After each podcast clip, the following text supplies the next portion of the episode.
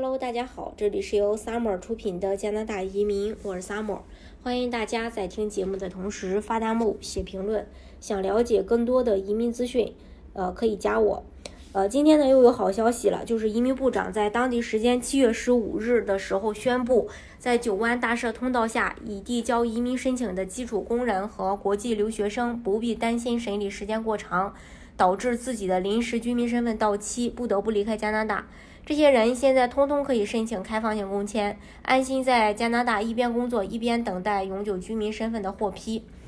呃，九万大赦的初衷呢，就是在加拿大的外国临时工人提供一个超快的获得永居的通道。如果因为他们的临时身份过期，导致不得不离开加拿大，就违背了加拿大政府让他们留下来的初衷。因此，新的工签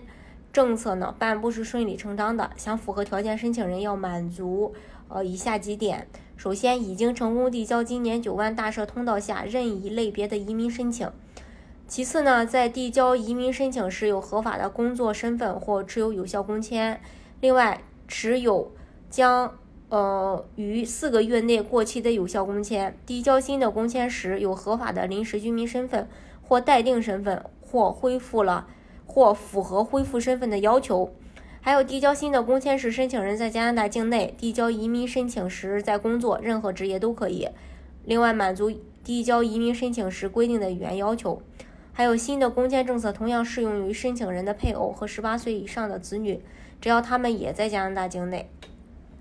更具体的细节将会在七月二十六日公布。新的工签政策执行到二零二二年十二月三十一日。